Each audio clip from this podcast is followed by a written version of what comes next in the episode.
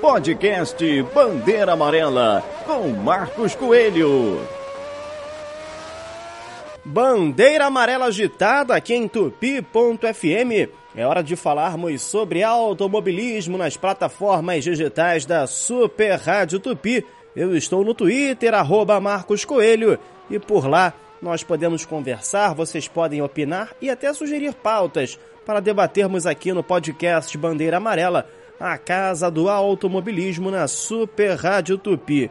E hoje vamos destacar o futuro da Fórmula 1, que está em boas mãos. Esse motor ao fundo que vocês estão ouvindo é o Honda RA 109E, V10 aspirado, malvadíssimo, pilotado por Ayrton Senna numa volta rápida em Suzuka. 1989, Suzuka que vai receber o próximo Grande Prêmio da Fórmula 1, GP do Japão, que será neste final de semana. O modelo é o MP4/5 que teve aquela briga icônica entre Ayrton Senna e Alan Prost, inclusive em Suzuka. Foi o fatídico final de semana. Todo mundo lembra aquele acidente ou incidente envolvendo Alan Prost e Ayrton Senna. O francês abandonou a corrida, o brasileiro continuou, resultado que o deixaria ainda em condições de disputar o título, mas na ocasião houve a canetada.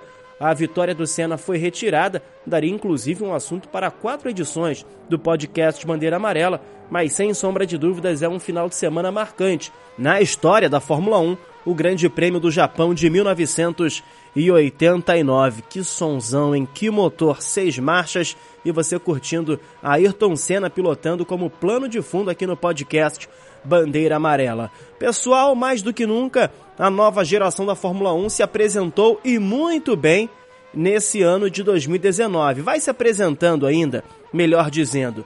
Temos, por exemplo, Max Verstappen e Charles Leclerc andando no pelotão da frente.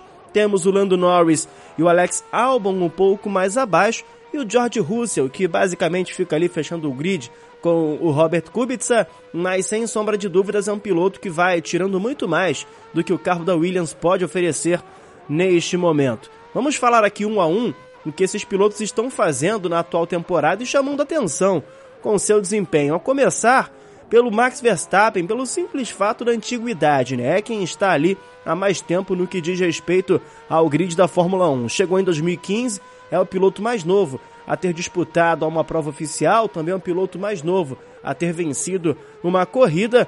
Está na Red Bull, vive um grande momento, venceu duas provas sensacionais na atual temporada. Me atrevo até a dizer que foram os dois melhores grandes prêmios da Fórmula 1 em 2019, Áustria e Alemanha, respectivamente vem sofrendo um pouco nos últimos grandes prêmios, até porque a Red Bull está atualizando algumas peças corrida a corrida e o Max vem em corridas consecutivas cumprindo algumas punições e, consequentemente, tendo menos possibilidades de vitória. E, claro, o principal fator, o carro da Red Bull ainda não faz frente aos carros de Ferrari e Mercedes de forma constante. O Max andar na frente somente em condições específicas, como um acerto em estratégia, o que foi o caso no Grande Prêmio da Áustria, ou então uma corrida cheia de imprevistos, como foi a chuva do Grande Prêmio da Alemanha. Mas há quem diga que hoje, no que diz respeito o que o carro oferece e o que o piloto tira, Max Verstappen é considerado o melhor do grid. É uma opinião que muitos têm e que tenho também. Passando do Max Verstappen para o arquirrival dele, né? Pelo menos o que aconteceu na atual temporada aconteceu também já na época do kart, categorias anteriores. O Charles Leclerc, que está no segundo ano de Fórmula 1 e o primeiro ano de Ferrari, já de cara está levando vantagem em relação a Sebastian Vettel, não somente na classificação do campeonato, mas também no que diz respeito a número de vitórias, 2 a 1 para o piloto de Mônaco. Há também a vantagem do Leclerc nas qualificações, ele treina bem melhor que o Vettel, vem de uma ótima sequência recente de pole positions e já vai se apresentando como um candidato a ídolo para o futuro da Ferrari. Venceu duas vezes na atual temporada, duas vitórias icônicas na Bélgica e também na Itália, duas pistas que estavam no calendário da Fórmula 1 lá na primeira temporada oficial, em 1950. O Leclerc já tem um carinho muito grande dos torcedores da Ferrari e ele dividiu um pouco as atenções da equipe. Hoje em dia, há quem diga que a relação de Vettel e Leclerc, pelo menos na parte competitiva, não é das melhores. O trato pessoal deles dois eu não tenho muito o que dizer e mesmo também não teria. Mesmo se eu soubesse de algo, não teria, porque não compete aqui. Aqui a gente analisa o que acontece dentro das pistas. É uma rivalidade que promete muito para os próximos anos, até porque os dois pilotos já andam em equipes de ponta. Quando Vettel aposentar, será que a Ferrari vai no Verstappen? Já pensaram Verstappen e Leclerc dividindo a equipe? Rapaz, que loucura! Passando então para Lando Norris, o cara mais engraçado dessa nova geração, talvez esse termo seja o mais adequado. Ele vai se apresentando como um sucessor ao Daniel Ricciardo como o piloto engraçadão do grid da Fórmula 1 e também apresenta bons resultados. Ele sofre um pouco com a irregularidade nos resultados por conta de falhas na McLaren que basicamente acontecem no carro dele. Raramente o Sainz fica na mão. O Norris já ficou em algumas ocasiões na mão com o carro da McLaren. Não vem levando vantagem em relação ao companheiro de equipe, mas para um estreante ele vai fazendo uma temporada boa.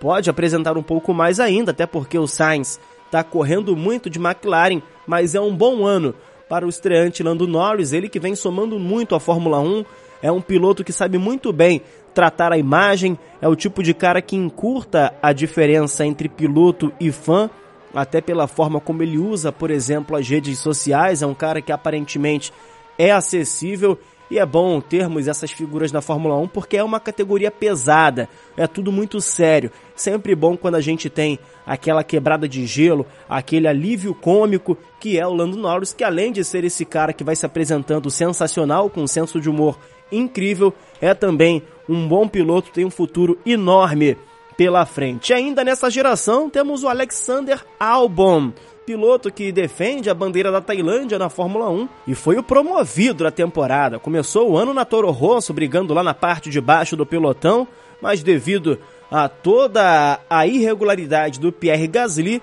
Albon teve uma oportunidade na Red Bull muito antes do que se imaginava e vem até fazendo boas corridas todas, diga-se de passagem, de recuperação, pois ele ainda precisa amadurecer alguns pontos. Por exemplo, a qualificação do álbum não é tão constante. Ele sofreu com troca de equipamentos, também perdeu posições no grid em algumas ocasiões, mas é um cara que corre bem melhor em comparação ao treinamento. Ele é melhor no domingo do que propriamente no sábado. A hora que ele amadurecer o sábado, conseguir se colocar ali na quinta, sexta, até uma quarta colocação, como é um piloto que corre melhor do que treina, tem de tudo para conseguir bons resultados. Mas isso somente com a experiência, somente com o tempo. Ele está se acostumando ainda a ter um carro de ponta em mãos e isso realmente demora. Mas a entrega do álbum já nessas primeiras corridas de Red Bull foi muito boa. Vem apresentando inclusive sangue frio na hora de fazer corridas de recuperação. E é um cara também que aparenta ser muito simpático